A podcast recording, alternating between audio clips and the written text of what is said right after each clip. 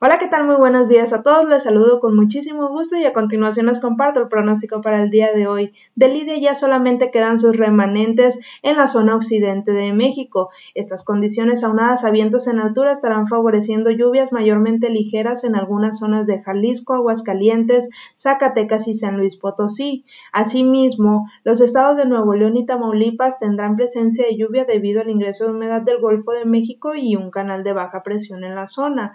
Por su parte, lo que son las zonas sur y sureste de la República Mexicana se verán influenciadas con lluvias debido al paso de la onda tropical número 29. En lo que respecta a las lluvias acumuladas, pues el día de hoy se espera que estos mayores acumulados estén en estas regiones de occidente y también pues en algunas zonas de San Luis Potosí y Zacatecas principalmente. Para lo que es Jalisco, el día de hoy tendremos cielo eh, parcialmente nublado en la mayor parte, parte del mismo, sin embargo no se descarta la presencia de lluvias en algunas zonas, al igual que para el área metropolitana de Guadalajara, el día de hoy no se descartan lluvias, pero sin embargo se espera que se presenten ligeras y hacia el final de la noche. Temperaturas máximas para el día de hoy entre 19 y 21, 21 grados, mínimas entre 14 y 16 durante la noche y al amanecer del día de mañana y se espera que continúen estas condiciones de nubosidad en la mayor parte del estado. Eso es todo lo que tenemos por el momento, sigan pendientes y hasta la próxima.